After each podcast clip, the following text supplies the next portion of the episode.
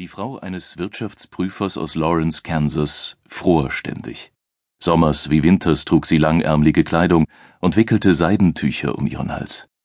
Insgeheim hatte er sich schon manchmal gefragt, ob sie sich noch immer wegen der Narben genierte, die von dem Autounfall stammten, bei dem sie beinahe ums Leben gekommen wäre. Der Unfall passierte kurz nachdem sich die beiden im College kennengelernt hatten. Als sie plötzlich ohne ein Wort für drei Wochen verschwand, ärgerte er sich, dass sie nicht den Mut besaß, die Beziehung von Angesicht zu Angesicht zu beenden. Gleichzeitig fragte er sich mindestens ebenso besorgt, ob er vielleicht etwas falsch gemacht und sie verjagt hatte. Im ersten Jahr auf dem College, zum ersten Mal weg von zu Hause, berauschte ihn der nie zuvor gekannte Geschmack der Unabhängigkeit. Dennoch erschreckte ihn die Vorstellung, der Zukunft allein ins Gesicht blicken zu müssen. Dann kam sie zurück, und ihre Leidenschaft entfachte sich stärker als jemals zuvor. Drei Monate später heirateten sie. Fünf Monate später kam das Baby zur Welt. Ein Skandal für jeden, der sich die Mühe machte, nachzurechnen. Aber da es eine Frühgeburt und das Baby so winzig klein war, dankte ihr Gott für ein Wunder. Das Leben war gut. Seine Frau eröffnete ein Antiquitätengeschäft, und es bereitete ihm enorme Freude, sie mit Seidenhalstüchern zu verwöhnen, immer dann, wenn er eines entdeckte, das ihrer Schönheit ebenbürtig war. Die Nächte gestalteten sich hin und wieder schwierig. Sie schrie im Schlaf und schlug auf ihn ein, als sei er ein Eindringling. Er hielt sie dann fest umschlungen, bis sie sich wieder beruhigte. In solchen Nächten starrte er in die Dunkelheit und traute sich nicht, den Vorhang vor ihrem angeblich so perfekten Leben zu lüften. Gegen das Misstrauen, das vereinzelt in seine Gedanken sickerte, konnte er sich allerdings nicht wehren. Was war das für ein Autounfall gewesen, der solche Narben hinterließ? Und das Kind? Seine Großtante, die mit ihren tattrigen 94 Jahren kein verdammtes Blatt mehr vor den Mund nahm, behauptete, es habe den bösen Blick und sei von schlechtem Blut. Und wirklich, warum starrte das Kind sie beide manchmal so unverwandt an, als seien sie nicht seine Eltern oder Mitmenschen, sondern lediglich Spielzeuge? An manchen Abenden, kurz bevor ihn der Schlaf übermannte, konnte er eine ketzerische Stimme flüstern hören. Ist das Kind wirklich von dir? Doch wenn ihn dann am Morgen der Geruch von Kaffee und Pfannkuchen weckte, verschwanden sämtliche Zweifel und er war dankbar, so ein perfektes Leben mit einer perfekten Frau und einem perfekten Kind führen zu dürfen. Bis man ihnen das Kind raubte. Ihre kleine Morgan. Gerade einmal elf Jahre war sie alt einfach verschwunden. Laut Augenzeugen war Morgan mit einem Jungen mitgegangen, der nur ein bisschen älter, aber viel größer als sie war. Die örtliche Polizei suchte nach ihr. Die Polizei des Bundesstaates Kansas suchte nach ihr. Das FBI schaltete sich ein. Man druckte ihr Foto sogar auf Milchtüten. Ein Privatdetektiv fraß sich durch ihre gesamten Ersparnisse, lieferte aber weder Antworten noch Trost.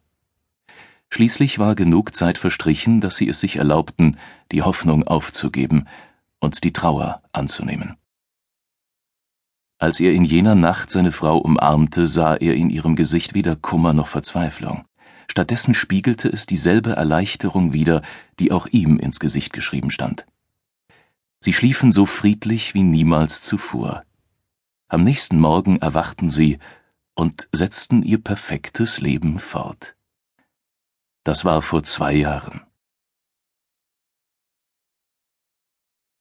Mit Situationen, in denen es um Leben oder Tod ging, kannte sich FBI-Spezialagentin Lucy Gardino zur Genüge aus. Gangs, Menschenhändler, einheimischer Terrorismus, Geiselnehmer, Sexualstraftäter, Serienmörder. Damit konnte sie umgehen. Aber jetzt, da sie der Einheit zur Bekämpfung von Sexualverbrechen des FBI-Regionalbüros in Pittsburgh vorstand, musste sie sich mit bedrohlicheren Herausforderungen auseinandersetzen.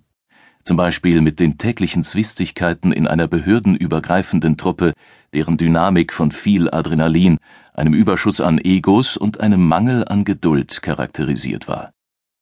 Der Papierkram auf ihrem Schreibtisch war zu einem solchen Berg angewachsen, dass das zu oberst liegende Blatt sie direkt enthaupten würde, wenn sie sich zu weit nach vorn lehnen und der Stapel umkippen würde. Und dann gab es da noch diese herablassenden Strafverteidiger, die sie im Zeugenstand am liebsten gekreuzigt hätten.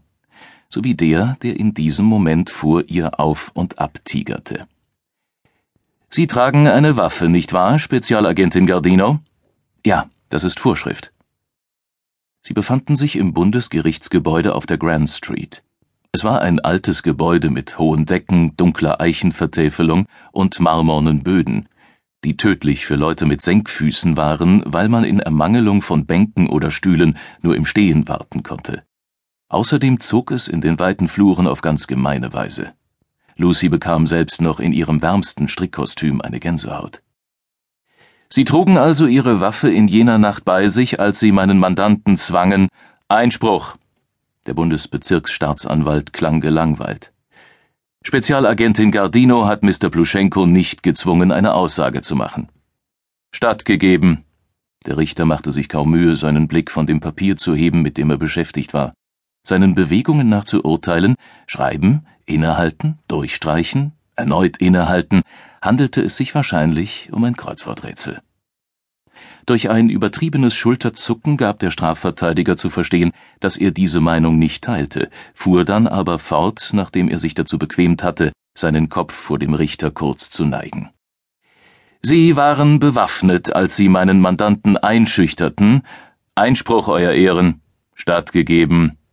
Jetzt blickte der Richter doch auf. Herr Rechtsanwalt, bitte beziehen Sie sich ausschließlich auf die bestehenden Tatsachen.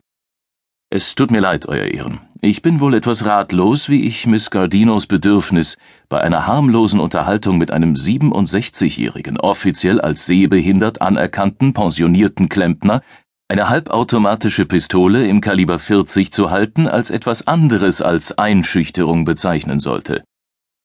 Wir haben Sie verstanden. Fahren Sie fort.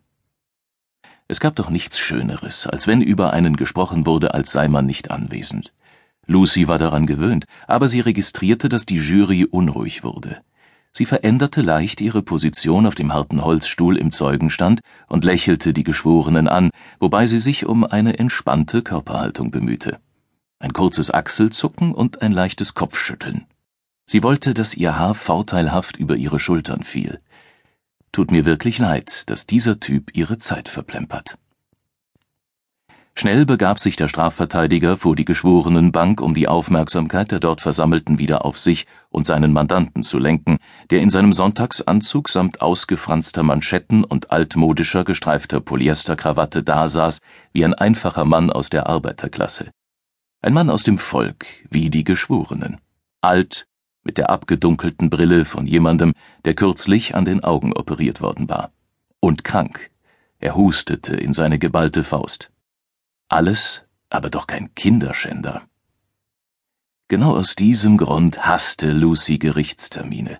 Es waren Rollenspiele, die mit Gerechtigkeit nur sehr wenig und mit der Wahrheit gar nichts zu tun hatten. Spezialagentin Gardino.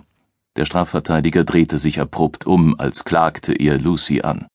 Haben Sie nicht vor zwei Monaten einen Mann getötet? Und müssen Sie sich deshalb nicht einem vorschriftsmäßigen psychologischen Gutachten unterziehen? Einspruch!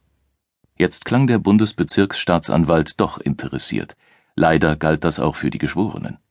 Als ihnen dämmerte, dass die FBI-Agentin im Zeugenstand eben die FBI-Agentin war, über die im September die Nachrichten andauernd berichtet hatten, spitzten sie plötzlich ihre Ohren.